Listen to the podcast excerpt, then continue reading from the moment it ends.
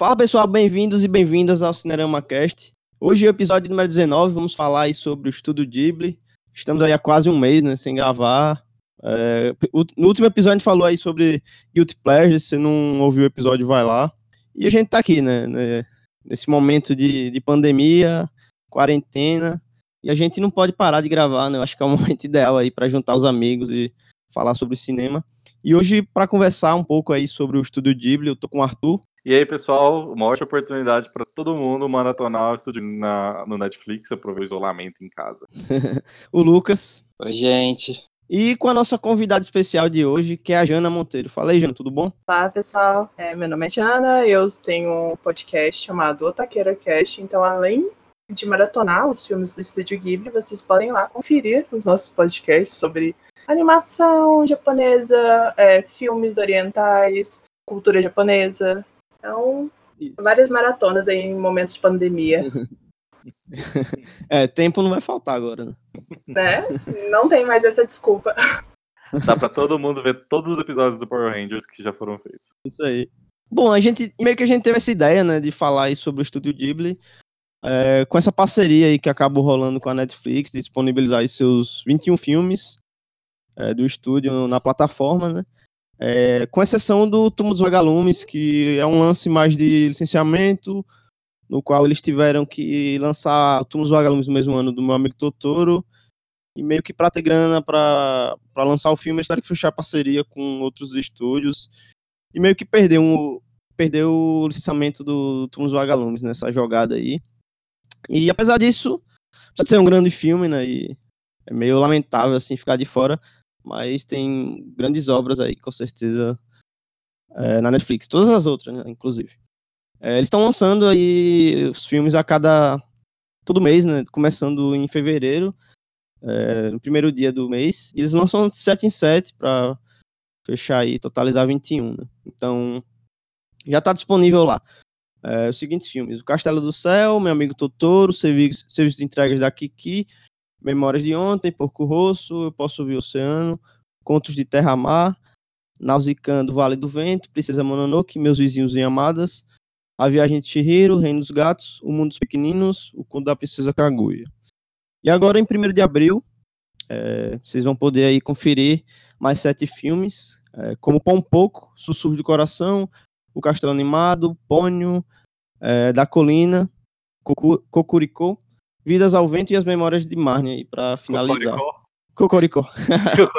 Cocoricó é, é do canal. É da sujecultura. Galinha pintadinha.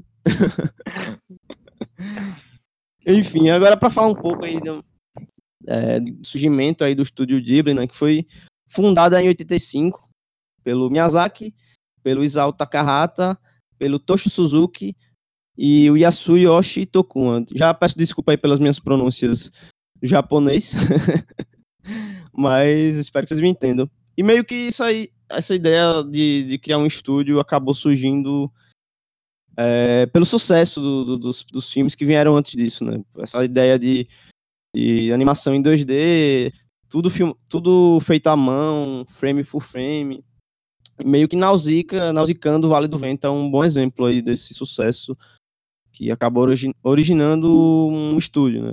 O que impulsionou a criação do estúdio Ghibli foi o Não Vale do Vento. É, o, é um grande vitrine aí para quem quiser começar a quem quiser seguir aí na ordem cronológica, né? Eu acho que é um bom, um bom início aí. Apesar que o primeiro lançamento oficial, assim, é, do, do estúdio Ghibli é o Castelo no Céu. Né? O Nausicaa é legal, para acho que também para as pessoas começarem, foi, foi legal você falar isso, porque alguns, alguns dos temas do filme são temas que se repetem aí por, por vários filmes né, do estúdio.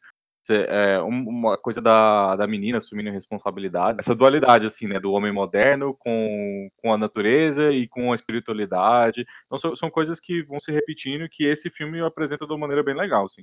A grande maioria dos filmes aí, né, são dirigidos pelo Miyazaki e pelo Takahata, né? Se eu não me engano, são seis produções que, que não são dirigidas por eles, mas a grande maioria são com eles dois. E, e o sucesso do, do estúdio Ghibli vai além dos filmes, né? Você tem aí é, licenciamento de boneco, de brinquedo, de roupa. É, tem até o Museu Ghibli, né? Que foi fundado lá em 2001.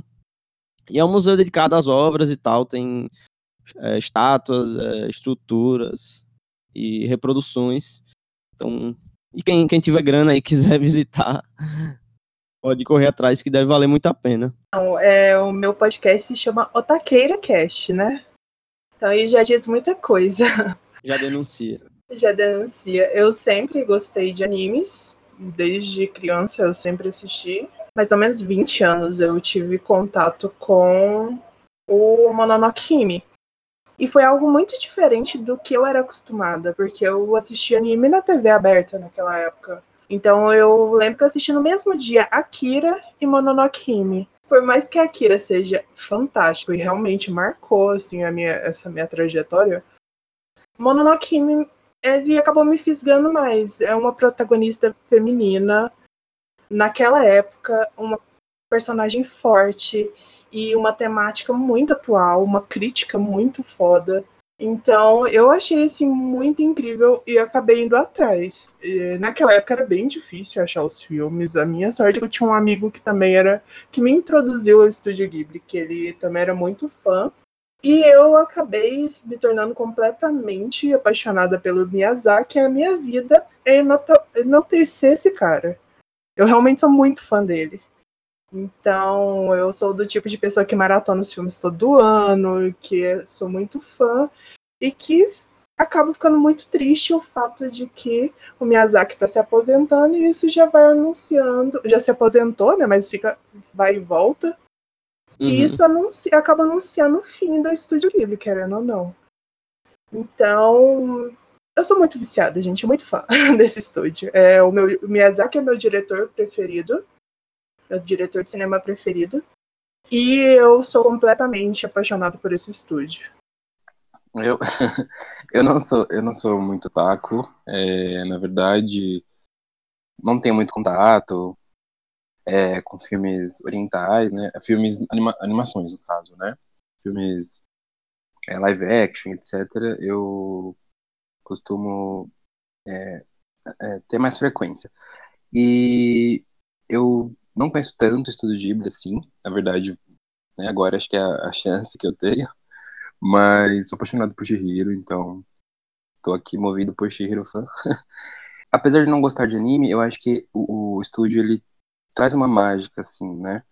Não sei explicar, é uma coisa que dá vontade de você assistir, eu acho tudo muito fofo. As histórias são boas, é tudo muito bacana mesmo. Então, dá ânimo, né, pra ver e tal. É, não vou chegar aos pés da Diana, eu acho. Mas a gente tenta. Então, no meu caso, é, eu não sei se pela idade de vocês, assim, também, acho que. Talvez eu, eu, sei, eu sei que eu sou mais velho que o Caio, não sei se eu sou mais velho que a Jana nem com o Lucas. Mas quando o Chihiro. eu sou de 90. É... Eu sou mais velha. é, quando o Chihiro saiu, é, foi um negócio de louco, assim, porque é, o Chihiro chegou no Oscar, né? E, e tinha propaganda, todo mundo comentava. É, assim, é, era algo muito diferente, pelo menos para mim na época, assim, de ver, ver um filme de animação que não fosse americano e que tivesse tão comentado, assim, sabe? Eu acho que ele foi distribuído até pela Disney, né? Cortando rapidinho você. Eu não lembro agora, eu acho que sim, acho que sim. Na, nos Estados Unidos, no caso. É, nos Estados Unidos. Toda essa falação que teve na época me fez querer ver, sabe? Eu acho que eu assisti talvez logo depois que, que teve a premiação lá e tal do, no Oscar. Curti demais, curti demais. Assim, foi, foi um dos filmes que me fez gostar de cinema. De lá pra cá, assim, eu, eu acabei não assistindo tanta coisa do, do estúdio, mas tive a oportunidade de ver agora com a Netflix, né? Mas assim, os dois primeiros filmes meus foram A Viagem de Hiro e logo em seguida Meu Amigo Totoro, que foram, foram coisas que eu via bastante tempo atrás. Cara, aí minha relação com o estúdio de Ghibli é engraçada, porque na adolescência eu eu costumava ver muito anime, é, acho que era otaku, né, praticamente. É, e nisso eu não, mesmo assim eu não tinha interesse em ver o, a minha bolha de amigos não chegava a, comentar sobre o estúdio Ghibli, sabe? Foi uma coisa que eu comecei a conhecer após essa, esse período aí. E que foi com o meu amigo Totoro, né? Foi a porta de entrada aí. E meio que foi uma ideia que surgiu, assim, tipo, eu querer ver, porque eu já tava meio que estagnado de animação em 3D e tal, principalmente hollywoodiana. E, tipo, você vê que o Estúdio Ghibli oferece essa coisa de 2D fielmente, é uma coisa legal de se ver, sabe? Porque é, ninguém, ninguém aguenta mais a animação do, do, do, dos anos 2000 pra cá, é tudo a mesma coisa, sabe? Tipo, você vai no estúdio, você vai revisitar filmes. Como esse ano, eu acredito que o Miyazaki vai ser o diretor que eu mais tenha visto filmes esse ano, assim, porque eu tô revisitando alguns, outros que eu não vi, eu tô deixando pra ver agora com a Netflix. Então, com certeza vou aumentar meu repertório aí do Estúdio Ghibli cada vez mais. Mas o, o meu favorito hoje é o Mononoke, né? Não tem como. Eu, eu vi recentemente. Na verdade, eu vi duas vezes. Eu vi recentemente, depois vi de novo. Na mesma semana, assim, sabe? Porque eu fiquei maluco, é muito bom. E a Jana falou da figura do Miyazaki, eu acho muito legal, ele parece. É uma figura muito simpática, sabe? Você vê, eu cheguei a procurar umas. Algumas coisas sobre o cara e ele realmente é interessante essa proposta que ele teve, sabe, junto com os caras de fundar um estúdio que fosse fiel ao seu ao seu legado, assim, sabe? Eu, eu tava até comentando com o Arthur antes da gente gravar aqui, começar a gravar, é, que se eles mudassem essa coisa de, do 2D, do, do feito à mão, hum, iria cair muito no, no, no meu apreço, assim, sabe? Ele é muito incrível, assim, mas assim, da mesma forma que ele é a mente por trás do Estúdio Ghibli e que ele. Toda a reportagem que você vê com ele, ele é muito simpático e você vê que ele é uma pessoa muito criativa e que ele realmente ama o que ele faz. Ele é uma pessoa muito difícil de trabalhar. Todos os, os outros diretores outros produtores que trabalharam com ele, porque assim, as coisas têm que ser do jeito dele. O estúdio Ghibli é o reflexo do que o Miyazaki é, do que o Miyazaki quer. Então, quando tem algum outro produtor, algum outro diretor trabalhando com ele que quer mudar alguma coisa nesse processo dele, acaba sendo muito podado. É, dá para sentir que a mão dele pesa muito, assim, né? Então você vê até depoimentos de outros diretores que já tiveram algum trabalho com ele, que falam que ele é uma pessoa incrível, que o estúdio Ghibli é maravilhoso, que ele é um diretor fantástico e fez história no Japão. Porém, ele não é uma pessoa fácil de trabalhar. Tanto é que mulheres não trabalham no estúdio Ghibli, é um estúdio só de homens, porque eles têm essa visão de que a mulher é mais realista, mais pé no chão, e como eles trabalham muito com essa questão do imaginário, então eles não têm essa. não acabam aceitando mulheres. O que é uma coisa já meio corriqueira no Japão, porque a gente também tem o estúdio Clamp que só aceita mulheres, não aceita os homens, né? Então Sim. não dá para fazer tanto essa crítica. o Japão Mas... é muito mais, muito mais, mais sexista do que a gente, né? Tipo... Com certeza. É 880, é né? Eu só ia abrir um parênteses, né? Assim, inevitável fazer uma comparação com a Disney, né? Em termos de é, indústria de animação, né? Os, acho que os dois são as grandes de cada país.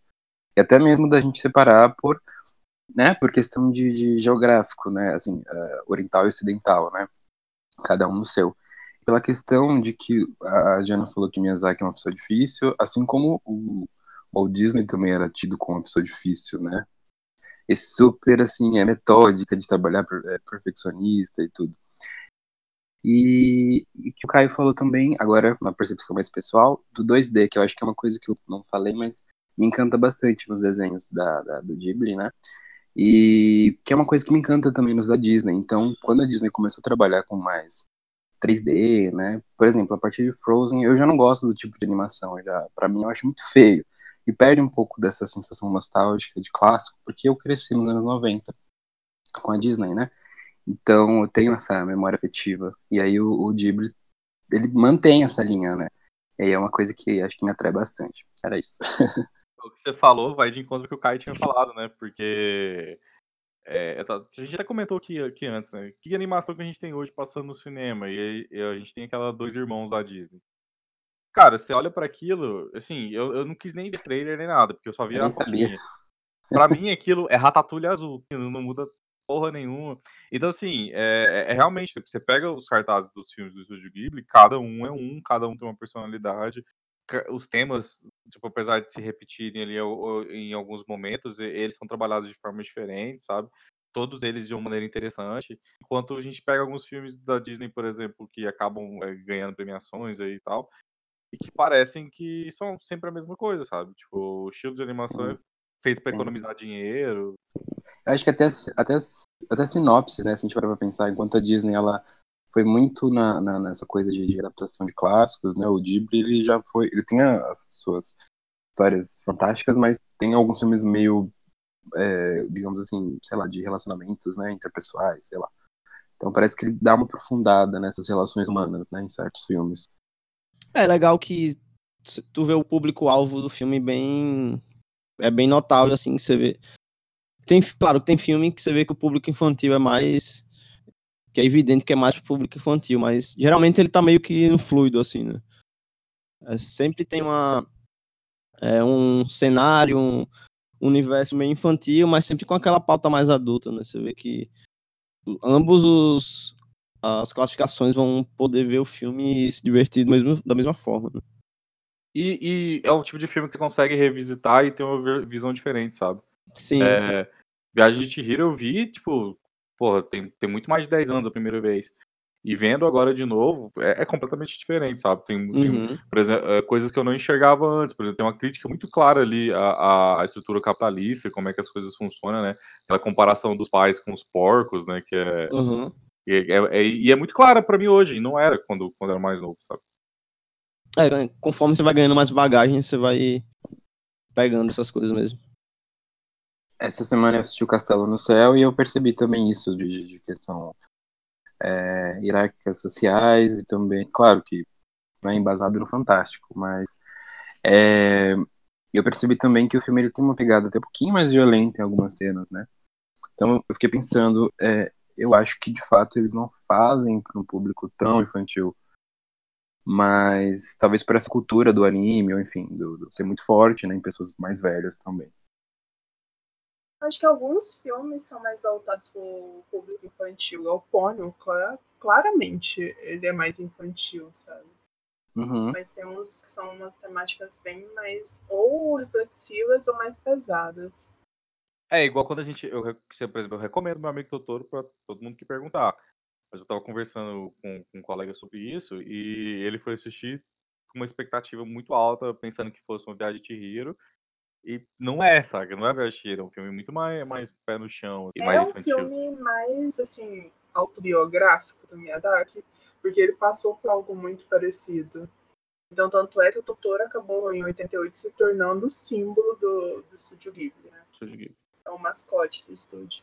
Então, é um filme que tem uma importância muito grande para a traje- trajetória tanto de- do Miyazaki quanto do estúdio. Só que é, é um filme muito antigo. Nenhum, eu acho que nenhum filme esteticamente é, se compara à Viagem de Chihiro. Ele é bem um ponto fora da curva dentro do próprio estúdio, né? Eu acho que nem o impacto, né, que ele tem, talvez algum outro vai chegar a ter. Sim, com certeza. O tamanho do filme, né, não sei. É, eu, eu gosto do, do Porco Rosso por. Ele meio que tem uma ideia. Você vê a ideia bem criativa ali. Tipo, a trama é bastante simples, mas você consegue comprar aquele universo facilmente, sabe? Tem um. ainda- agora, ainda mais sabendo da- desses bastidores aí que a Jana falou, realmente dá pra, dá pra entender, porque ele. Claro, você vê que tem toda uma. Uma mão pesadíssima, assim, porque são bem particulares os filmes e a, a forma que ele conta essas histórias, sabe? O engraçado de Porco Rosso é que, fun fact aqui, é que depois que eles terminaram o, o Memórias de Ontem, eles quiseram, assim, dar um tempo pro pessoal lá e fazer uma coisa mais tranquila, mais leve, e fizeram Porco Rosso, que é a primeira vez que aparece, assim, de forma mais... é, mais importante, a principal paixão do Miyazaki, que é a aviação. Ele é completamente apaixonado, que ele começou a desenhar fazendo projetos de aviões, sabe? Eu percebi que tem muita coisa da. Ele gosta muito de cenas aéreas né, em vários filmes. Tem. Sim, Sim. sim. Você tem É no Náusea, maior- você tem no Ca- Castelo no Céu, tem no Porco Rosso. E Vidas ao Vento também, que é o, o que ele colocou assim, o coração dele totalmente nesse filme, que retrata muito bem essa questão da aviação né, e dessa paixão dele. Estavam querendo descansar, vamos fazer esse filme.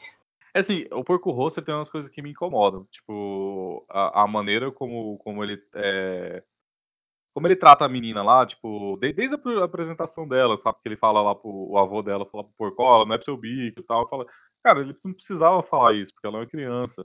E depois ela se apaixonar pelo porco lá e dar um beijo nele no final. Podia não ter isso, sabe? Se não tivesse, talvez eu tivesse gostado mais.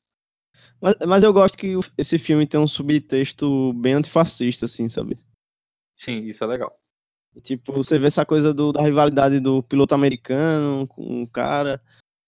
E tem toda um, uma supremacia ali, uma, uma coisa meio militar, né? E tem o bandido que ele não é, não é um cara mau, né? O bandido. Sim, meio que eles se juntam no final, tem É. essa coisa do coletivo. Mas realmente, esse, esse toque que tu falou aí, quando eu assisti, eu também percebi isso, até pelo final, né? no- se ficar só nesses apreços de, sei lá, nessa coisa. Tipo, o flerte já é meio estranho, mas se ficar só nisso não seria tão. Porque não, não vou dar spoiler, mas Todos os homens vão, vão atrás da menina, sabe? Todos os homens do filme. Sim, é, é bizarro, né? Então, no, no do dos gatos, que eu esqueço sempre o título certinho, é... como é que é, gente? O Reino dos Gatos. O Reino, dos, Gatos, é. isso. Eu achei muito estranho também, porque, o- mas assim, lá eu vi que é proposital, que é o comportamento do gato do gato rei lá, né? Que ele repete, ele repete esse comportamento indo atrás da menina também, ele, ele, é meio que o velho babão, sabe?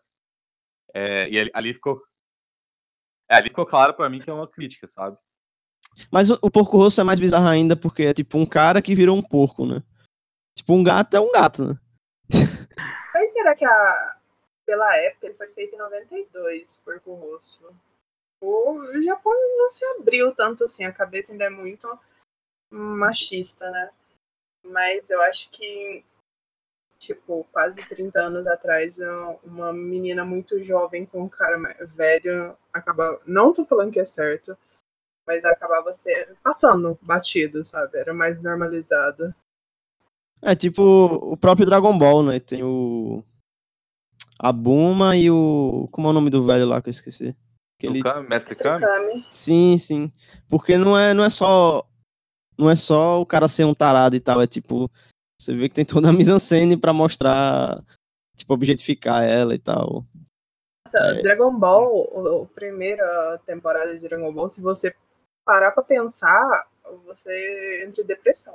Você destrói sua infância. Nem, tá melhor nem pensar. É, tem umas, tem umas paradas. Tipo, tem, tem falos no, no cenário. Já parei pra reparar algumas coisas assim. É, o, o, que, o que eu pensei mesmo era no Castelo no Céu, é, principalmente a hora que a menina tá no, na nave lá do. É, que você vê que ela, ela é uma criança, mas todos os filhos da mulher lá que, que controla o, o- a, es- a- a aeronave, todos eles ficam meio que dando em cima dela também, sabe? Então, é meio estranho. Mas Mas eles eram piratas também, né? A gente nunca pensa muito bem de piratas. é, bandido, né? pira- Pirata. Eu queria eram que vocês- piratas. Eu queria que vocês falassem também e comparassem. E também comentasse qual seria o favorito assim de vocês. Se seria o, o cinema mais do, do Miyazaki ou do, do Takahata. Qual vocês acham que é mais. É, uma narrativa mais para adulto para os dois? Queria que vocês comentassem isso também. Antes, só perguntar pra Jana se ela sabe ou se vocês sabem também. Ela, sei lá, por ser mais PHD. É, o Miyazaki, ele, ele anunciou a aposentadoria mesmo? Ou é aquela coisa, tipo, anunciei, mas amanhã, ah, mudei de ideia. Então, antes de sair o Vidas ao Vento, foi em 2000 e... Vidas ao Vento foi em 2013. Ele já tinha anunciado a aposentadoria. Aí ele falou que o Vidas é, ao Vento ia ser o último filme dele.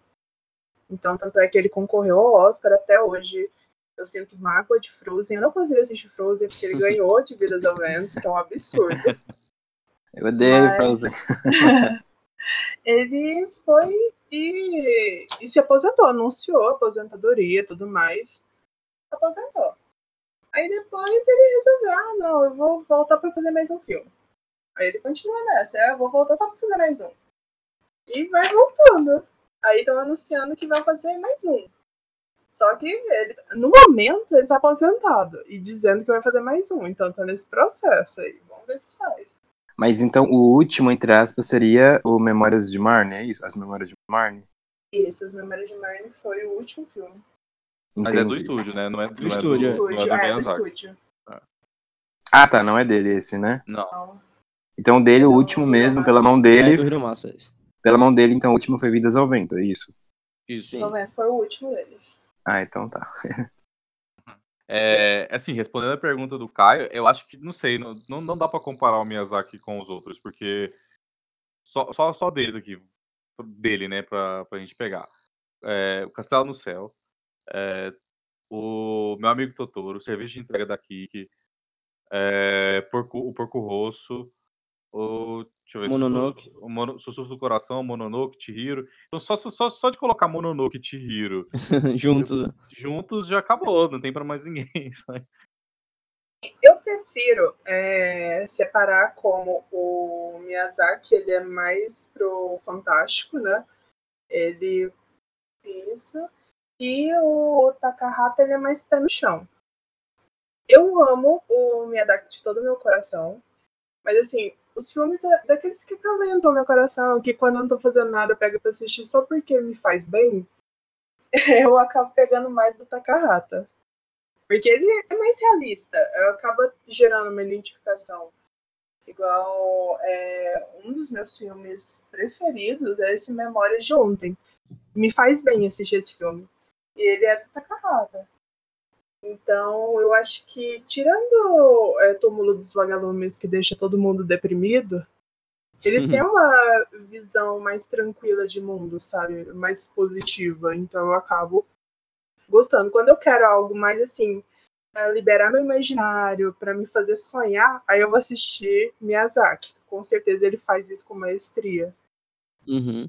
É muito difícil de comparar os dois. Não dá pra discordar de você, então. Sim, eu também concordo. É, eu tô também.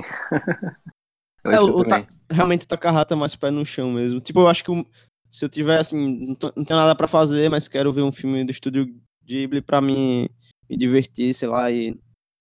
é, aí eu vou ver Miyazaki.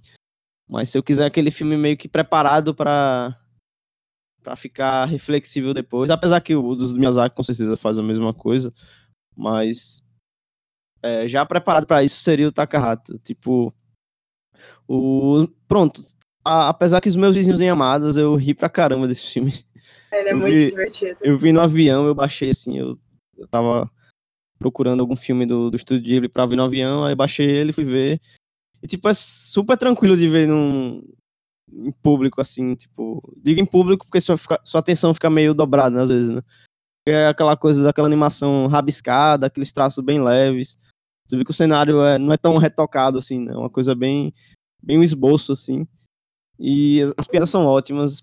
São meio que são sketches ali, né? Não segue Não, uma. são quatro sketches. Aham, não segue uma narrativa, assim, ele meio que fecha em ciclos, coloca poemas ali pra fechar cada trama, digamos assim, né? E, e é divertido, eu recomendo pra todo mundo. Não, não, não. É a história de uma família. É pai, mãe, Uhum. Um filho adolescente, uma filha criança, o cachorro. E Uhum. eles vivendo. E em situações muito engraçadas do cotidiano mesmo. É meio bobo, E é mas é, super divertido. identificável, assim, né? Você vê que é uma coisa que é, tipo, feito lá no Japão, mas você se identifica muito aqui no Ocidente, sabe? Sim, tipo, com a- certeza. Todo mundo, mãe, é aquela parada que todo mundo fala, né? Que mãe é igual no mundo todo, né? Você vê nesse filme a comprovação, assim. Você falou um negócio, cara, que, que eu, já, eu já tava pensando há um tempo já. É, a maioria desses filmes tem elementos japoneses e, e elementos ocidentais também misturados, né? Tipo, Sim. se você pegar, sei lá, Castelo no Céu, por exemplo, tem coisas ali que são claramente ocidentais, mas que muita coisa também que, que, que é do japonês. Ou se não, por exemplo, o serviço de entregas da Kiki. Pô, falar, falar de bruxa, de. É de muito universal, é. é, é, mas não é japonês, sabe? É claramente europeu e tal. Uhum. Eu acho que essa mistura torna a coisa mu- muito mais interessante, né? Então, tu falou isso e você me lembrou muito bem. O único filme do, do filho do Miyazaki, o, o Goro, que eu vi foi o Conto de Terra-Mar. E eu não gostei tanto justamente por parecer demais um, sei lá, um anime genérico, assim, sabe? Um, eu não vi muita relação com os outros filmes do estúdio.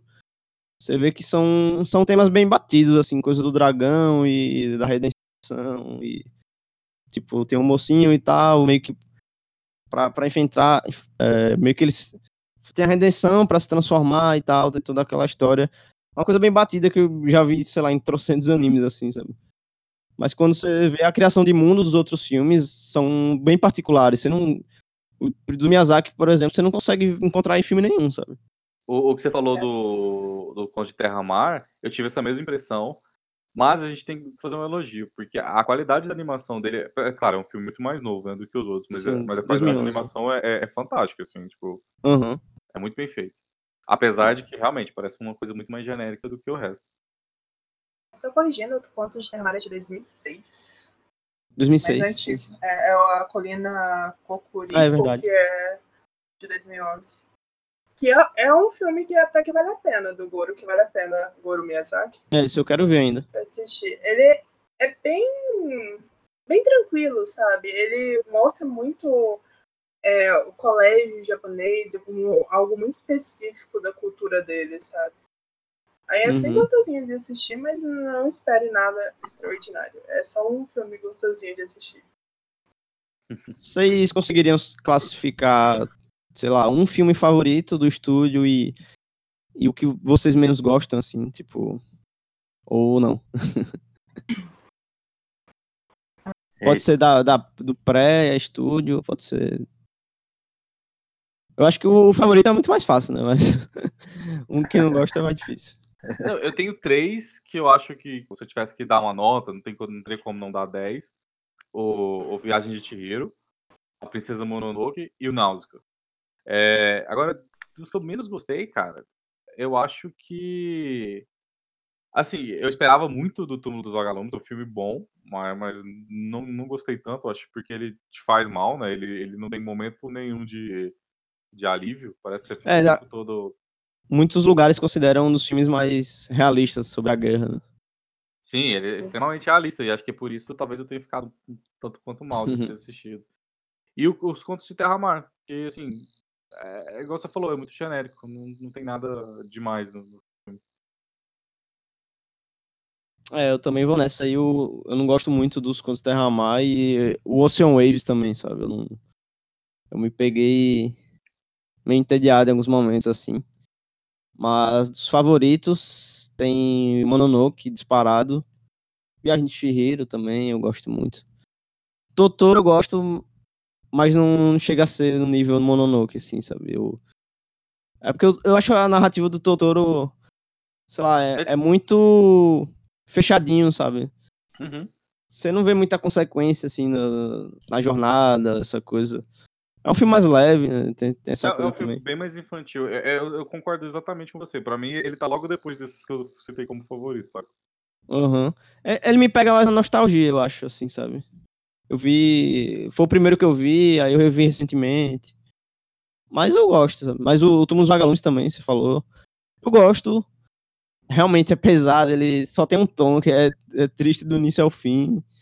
Você não, você não espera recompensa nenhuma porque você não vai ter, sabe? É um filme extremamente triste e eu concordo que ele, é- ele tem uma narrativa, uma, uma mensagem também né, fiel sobre a guerra, assim, sabe? Os horrores da guerra. Ele não romantiza, eu acho, ele, ele é bem, bem realista no, quesito. Toda vez que eu ouço ou a risada ou o choro daquela menininha, o meu coração se parte. Cara, e a tri- o trabalho da trilha sonora né, né, nessa animação é, é pesadíssimo, né? Porque te pega no, no- lá no fundo. Arthur, aproveita pra divulgar o, o link do YouTube. Ah, do dos Vagalumes. É que esse não entra, né, pro... É verdade, é o único filme que não vai entrar na Netflix e tá, tá no YouTube em qualidade ótima, inclusive. Só não contem pro Google. É, pra eles não removerem. Assista no sigilo.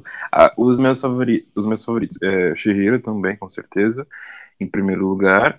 E ah, eu acho que junto, eu não vi muito, né? Então meio que por cima, eu acho que Sussurros do Coração. Agora, o que eu menos gosto, acho que é o Porco Rosso.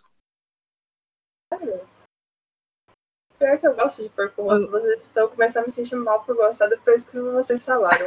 Mas... Não, Eu- eu- mas o meu eu- problema- Eu gostei do, eu gostei do Eu gosto também. O meu problema maior com ele é porque eu acho que não me chama muita atenção essa coisa de um personagem masculino, assim, muito. E também essa coisa Uhum. da aviação, acho que não é muito a minha pegada, talvez. E aí não, me, não, não teve, talvez, outro elemento que me prendesse tanto no filme, não sei. Acho que. Ele tem uma narrativa mais óbvia também, né? Dá pra você imaginar na- a jornada do herói facilmente ali. É, também. Tipo, no Mononoke, dificilmente você faz isso, sabe? É um filme que você não imagina pra onde vai. Até coloquei-. Até coloquei no Torrent, mano, porque é, todo mundo fala muito bem, eu nunca vi.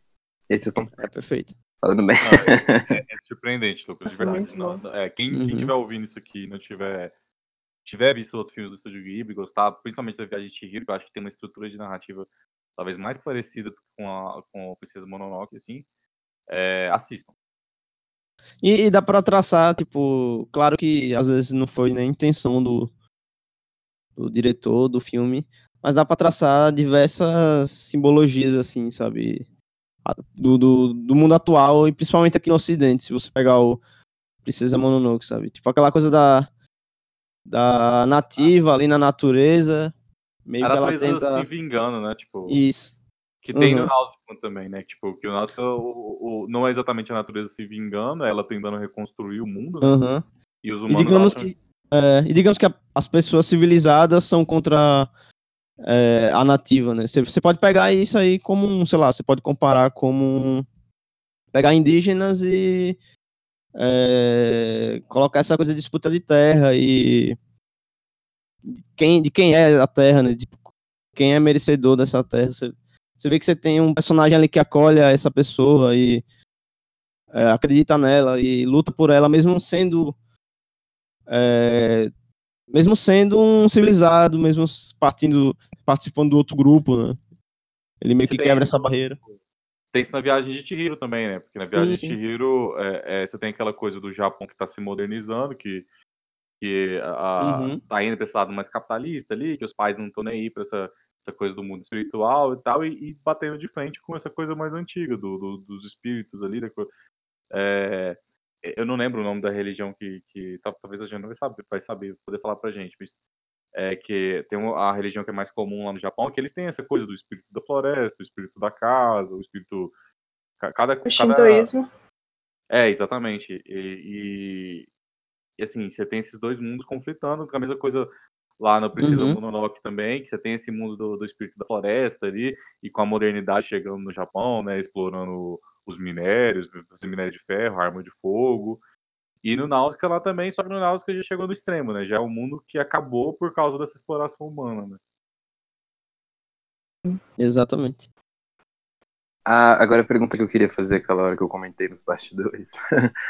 é, vocês preferem assistir em japonês, oriental, japonês, enfim, ah, ou em inglês? Ou em português? Qual é o idioma? Em áudio original preferem? mesmo, eu prefiro. Olha, inglês é sacrilégio.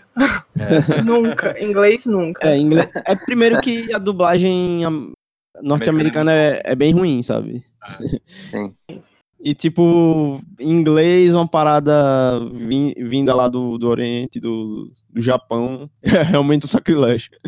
Acho que Eu só dublado eu deveria, dublado brasileiro, assim, em português. É, dublado acho que eu veria. Mas, Lucas, é porque você, você falou no começo que você não curte muito animes no geral, né? Assim, pra quem, pra quem é fã de anime ver- e vê em inglês, é um negócio muito. É, muito estranho, estranho. Porque nos Estados Unidos, nos Estados Unidos eles cortam muita coisa. Assim, Então, eu- eu eles assisti são o- muito mais conservadores que a gente, muito, muito, muito mais. Então fica, fica ruim, sabe? Eu assisti Shihiro em eh, dublado, né? Eu, É boa a dublagem de Chihiro? Eu nunca parei pra conferir. Ah, eu, o único filme que eu assisti dublado É. foi Shihiro. E é boa. Bem É. boa, na verdade. eu assisti. Eu assisti em português, então eu gostei bastante na época. E. Ah, qual foi o outro que eu. Ah, o Castelo no Céu, que eu assisti em inglês. E eu realmente fiquei assim, meu Deus, muito ruim. Mas é porque eu tinha baixado, né? Antes de, de entrar na Netflix, eu tava aqui guardadinho no computador, eu falei, ah, vou assistir por aqui mesmo, né? Eu tinha baixado. E eu achei que tinha vindo na, na, no idioma original, até tentei colocar, mas não foi, só tinha inglês. Aí eu falei, ah, eu já comecei, né? Mas realmente não, não é muito bom. Mas eu, eu gosto muito da, da pronúncia e da entonação do japonês, sabe? Tipo, principalmente quando é de personagens é, místicos, assim, você pega um lobo gigante, sei lá, e você vê aquela voz imponente, meio. Uma voz que você não consegue reproduzir, sabe? Assim, o meu preferido de todos é o Castelo Animado. O livro também é muito bom. Ele tem uma estética mais europeia, então, tanto é que quando saiu, ele causou um estranhamento, assim, sabe? Mas para mim é maravilhoso. Eu gosto de tudo nele, a estética, a história, eu acho muito incrível. Eu gosto também muito de Mononoke Hime, porque me marcou muito. Eu amo a Sam, eu acho ela uma personagem incrível. Eu acho que ela é uma das mulheres mais fortes e mais bem trabalhadas no, no próprio universo do Estúdio Ghibli. E para mim, a cena que me comprou, o Estúdio Ghibli me comprou né, na cena em que aparece o, o Deus Servo. É, em cada passo uhum. que ele dá, nas patas dele tem todo o ciclo da vida. As plantas Nossa, é crescem, uhum. florescem e morrem. Então, Sim. e tudo feito à mão pensa que, que maravilhoso. Então, Sim. quando eu vi essa cena, o estúdio me comprou. Aí virei isso que sou hoje. Mas eu recomendo também muito. É, o do Isao Takahata que eu amo também é esse Memórias de Ontem. É essa coisa de nostalgia da infância eu acho muito gostosinho de assistir, eu gosto muito, apesar de que ele não é tão conhecido, as pessoas, por ele ser bem simples, as pessoas não conseguem é, se conectar tanto, tendo tantos filmes no Fantástico, né? Uhum. Então uhum. ele acaba sendo meio deixado de lado, mas é muito. É, muito corriqueira a história e tudo mais, mas é bem gostosinho de assistir. Mas toda vez que eu encontrar com uma pessoa que nunca assistiu nada do Estúdio Ghibli, com certeza Viagem de Chihiro vai ser o filme que eu vou recomendar. Porque eu acho que acaba sendo mais conhecido, esteticamente mais bonito, a história é bem interessante. Conforme a sua idade, você vai ter percepções diferentes do filme. Então, eu acho que é a melhor indicação para quem ainda não conhece o estúdio para começar por aí, depois vai indo para águas mais profundas. O único filme que eu não gosto do Estúdio Ghibli, que dói meu coração não gostar, mas é insuportável, é Eu Posso Ouvir o Oceano. Que, nossa, que personagens difíceis. Então, é o único filme assim que eu não recomendo, não gosto. Assisto do ano, assisto, porque eu faço maratona. Mas eu não sou muito fã dele, não. Mas assim, é porque você não gosta dos personagens ou porque você acha o filme como um todo não é ruim, assim? Esteticamente ele é bonito, uh, só que assim, são um trio de adolescentes, porque já tá, começou errado ser adolescente. Mas é um trio de adolescentes, a personagem feminina é insuportável, os personagens masculinos também não são interessantes, a história é chata. Então, hum, é muito difícil de engolir, sabe? Tem tantos filmes tão bons que quando você chega neles, você fala, pra que que existe? esteticamente Cara, é bonito. Sim. É, eu queria comentar uma coisa que eu acabei esquecendo, que é tipo o que o papel da animação meio que aliado à arte, assim, sabe? Porque, tipo, na animação você consegue projetar um universo, uma ideia que dificilmente conseguiria ser feita live action. Né? Não da mesma forma, possivelmente, né? E você vê como o Miyazaki consegue fazer isso, sei lá, em Totoro, em Shihiro. É, eu cito esses porque tem essa coisa de você pegar algo que foge da, do real, né? Você, como você falou, vai pro fantástico, é, a coisa do épico, você vê, você tem um ônibus de gato, né, em forma de gato.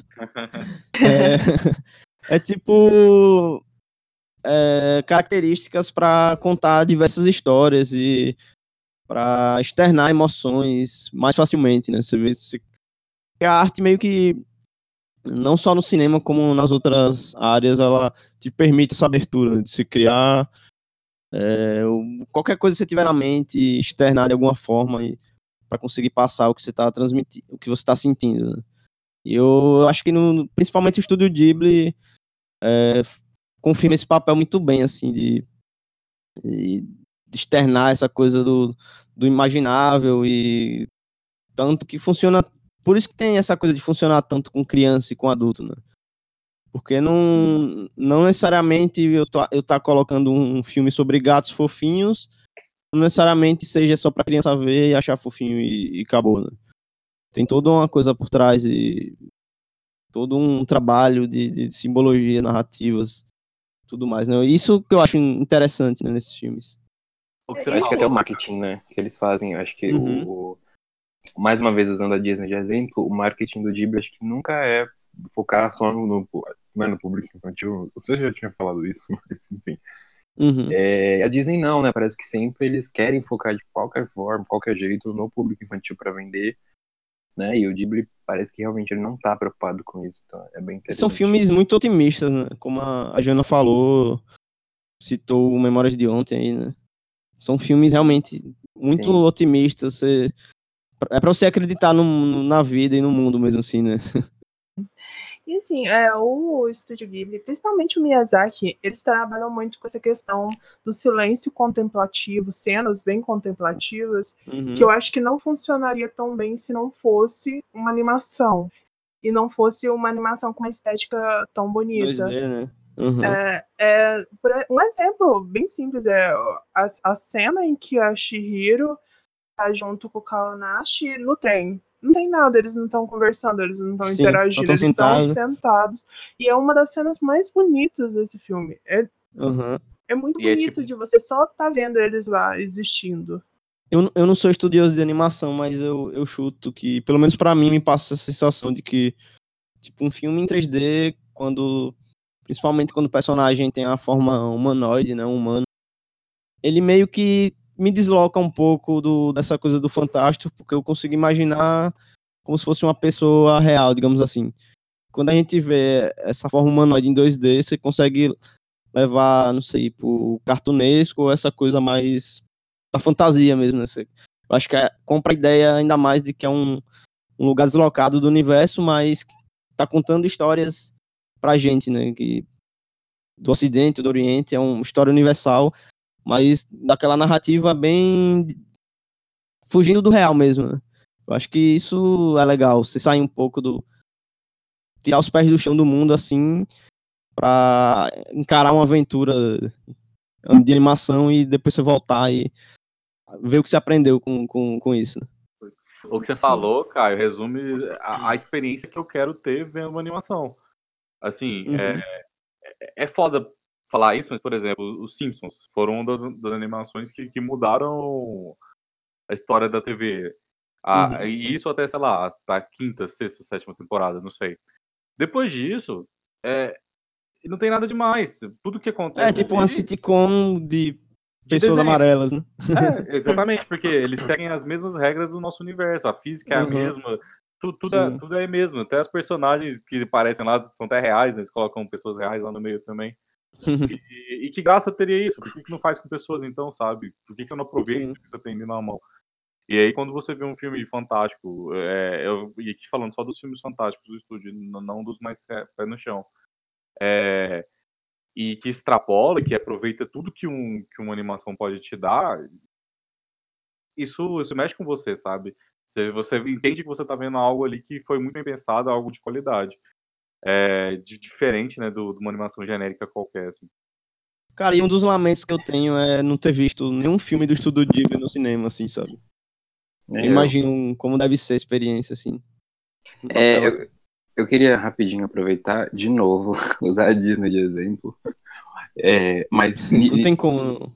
É, é, vocês falando dessa experiência, eu queria citar o fato de Branca de Neve, né? Por exemplo, ter transformado a animação também. Porque a gente não tinha. Era, de certa forma, começo é, da. da... É Então, e é, é um, um conto, assim, com uma princesa, que gente- muita gente assimila, assimila a, né, a, a- como fala, filmes, entre aspas, para meninas, né? Então, eu acho que ele vai muito além disso, e eu acho que ele transformou, o Walt Disney, né, transformou o que a gente veria, talvez. Hoje em dia tá tudo, como vocês falaram, né, tudo meio batido, muita coisa já óbvia, mas pra época era tudo muito novo, então eu acho que o filme, ele é impecável em tudo, assim, em termos de, de animação, em termos de, de- até mesmo a dublagem, né, a dublagem brasileira mais antiga, né, você percebe, né, se você for até analisar a questão filológica, linguística, né, muda muita coisa do jeito que a gente fala hoje em dia, pronuncia, enfim, é, da nova geração. Mas eu acho que é tudo impecável em termos de, de animação, desenho mesmo, é, detalhes, né, cores. Então, acho que a mesma sensação, né, que vocês falaram do Ghibli, enfim, só a comparação mesmo de, de, é, impactos, né, que a animação causa e traz, né, com, com... Porque o Ghibli, ele, quando ele começa nos anos 80, eu acho que é, é isso, né, que ele traz de lá pra cá. E a Disney muito antes, mas, enfim, eu acho que o, o, o começo é importante pra pra definir o que é o estúdio e tal. É, o, o que você falou foi que a, a- a- basicamente a Disney tinha uma alma e foi perdendo.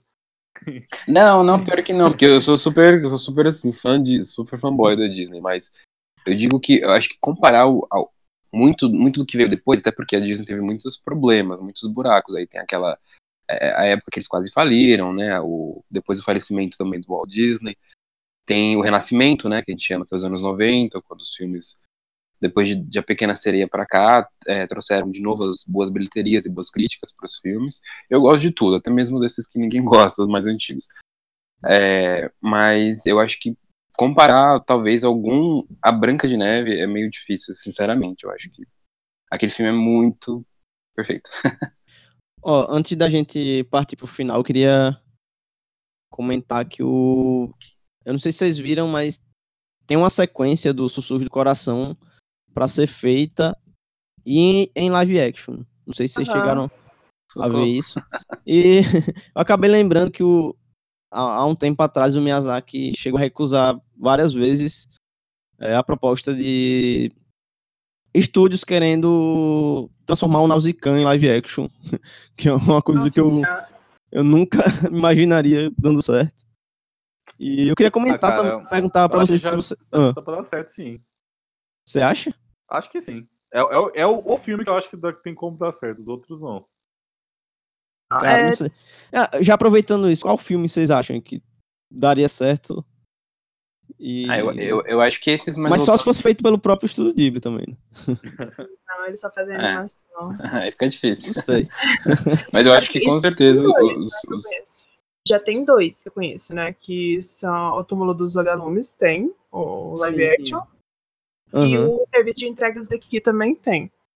Você viu esse Gente, eu não tem? sabia disso. Sério? É. Isso eu não sabia. Assim, é, é bem diferente, mas é, tem a essência, sabe? Eu gostei porque é bonitinho, mas Hum. assim, não é um filme bom. Eu, Eu gostei imagino porque eu muito- achei muito- fofo. Eu imagino muito brega. Vou falar a verdade. Ah, é, os efeitos especiais são horríveis, gente. Mas assim, a, a Kiki é tão fofa, e ela é mais velha, a atriz é mais velha, não é uma criancinha. Aham. Eu acho que o, Mas- o filme do Takahata se. Eu acho que se aproxima mais as- pra um possível live action, assim, sabe? O Memórias de Ontem. Eu Acho que mais uma cara, assim, né? É porque não tem, essa- não tem ninguém voando, não tem nada fantástico. É, então eu acho seria que mais os- possível. né? os, os que trabalham mais as relações humanas, né? Talvez fossem mais Aham. Não é necessário, mas possível, eu acho que sim. É. Principalmente em Hollywood, né? Aham. É, o Nausicaa, contando que não fosse um estúdio americano, Né? daria certo. Porque que se fosse um estúdio americano, o que, que eles iam colocar? Eles iam querer colocar uma guerra, um trem ali no meio, sei lá, ia, ia mais pra ação do que porque o filme é mesmo, sabe? Seria, seria o Ridley Scott fa- pra fazer o live action desse filme aí. Ah, ia ficar uma bosta. Enfim, é, vocês querem deixar indicações, é, comentários finais aí, antes que a gente, fin- pra gente finalizar? Quero dar duas de novo, duas indicações. É, eu in- indicar o Shihiro, pra quem não viu, né? Eu acho que é, é, enfim, de praxe. E queria falar também, aproveitar fugir um pouquinho do, do, do, estúdio de animação, o novo filme do é, Terrence Malick, né? Uma Vida Oculta, que eu assisti semana passada, achei maravilhoso. E é isso, já tá uns torrents da vida. Gente, ó, já que a gente tá falando de, do estúdio Ghibli de animação, e assim, não, não vou, não, claro, não vou indicar nenhum do estúdio Ghibli aqui agora, porque a gente meio que falou de, de vários aqui, de todos, né? Quem não tiver visto, veja. Eu vou, é, eu vou, eu vou, não, eu vou indicar três animações é, japonesas também, só que estão na Netflix. É, a primeira delas é Your Name.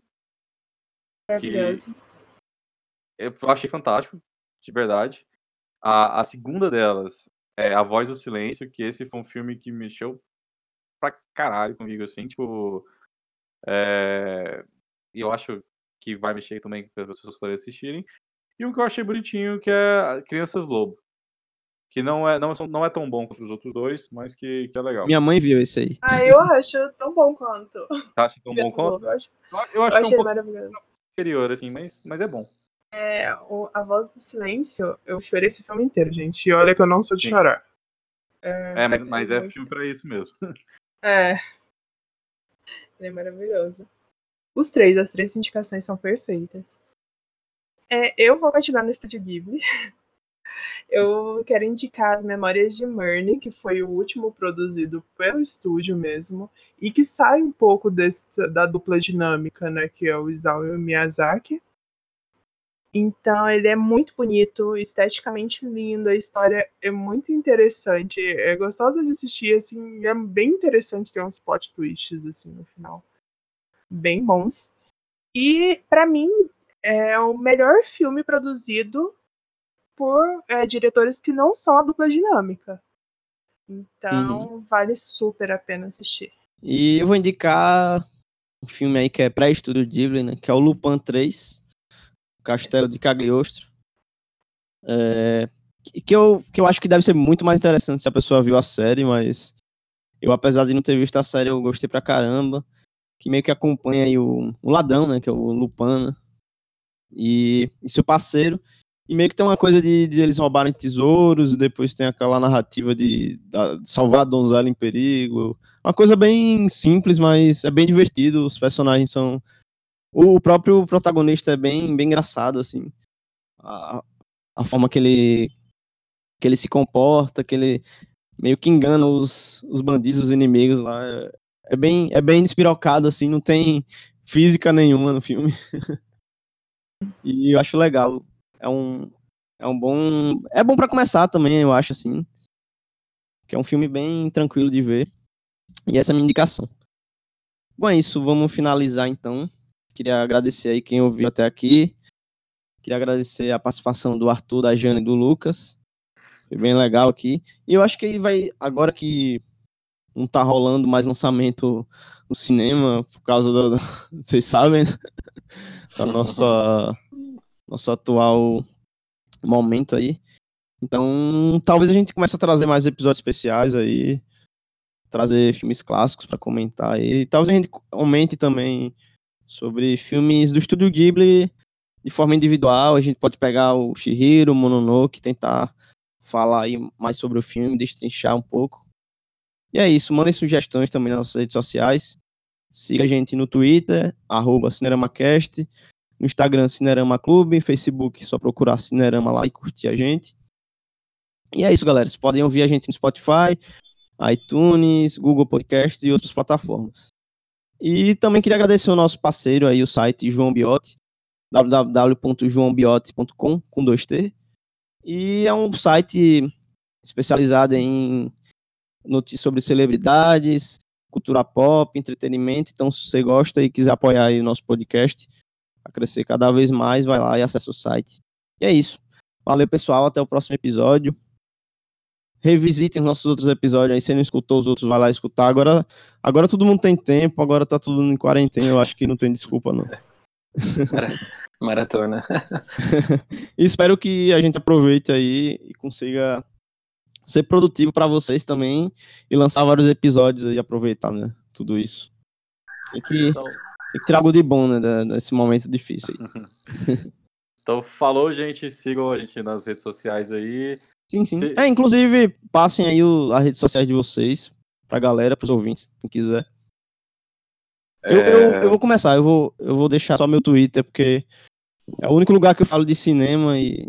Então, é arroba Caio mais levanto com W no final. Se user é ótimo.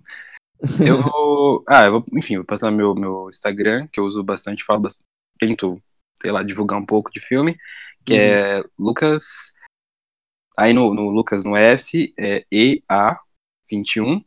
E o meu Letterboxd, que eu compartilho bastante, faço resenha, enfim. E vejo os amiguinhos, o que os amiguinhos estão assistindo, que é Luke94. Ô, verdade, o meu, eu vou deixar o meu também, é Caio Augusto 13. Só botar tudo junto lá que você me encontra. Eu vou deixar as redes sociais do Otaqueira, que é a plataforma que eu me expresso, porque meus pessoais é muito pessoal. Então é arroba OtaqueiraCast em tudo. Sim, inclusive eu vou deixar na descrição aí do podcast. Pra vocês conferirem e maratonarem também. E esses filmes indicados pelo Arthur, a gente gravou podcast sobre todos eles. Tá? Vamos conferir. Pronto. Vê o filme e já vai lá e escuta. E já vai aí. confere lá. Ah, os meus é Arthur Guima, quase tudo. Instagram é Arthur Guima, Twitter eu voltei a usar, então tá Arthur Guima também. É, e o, o Instagram também, né? E no YouTube, eu vou voltar a fazer, gravar vídeo, aproveitar que a gente tá de quarentena, no youtube.com barra Incinera. Pronto, é isso, é isso, galera. Valeu. Comentem também, né, nas nossas redes sociais, seus filmes favoritos aí da, do Estúdio Ghibli. Quais vocês faltam ver aí. O que é que vocês acharam também, né, dessa parceria aí com a Netflix? Eu, eu, eu particularmente, eu vi muita gente que tava assinando só por, por isso aí. Então, eu acho que foi um, um acerto aí deles. né? Bom, é isso, pessoal. Valeu. Até a próxima. Tchau, tchau. Falou! Tchau, gente. Valeu. Ah,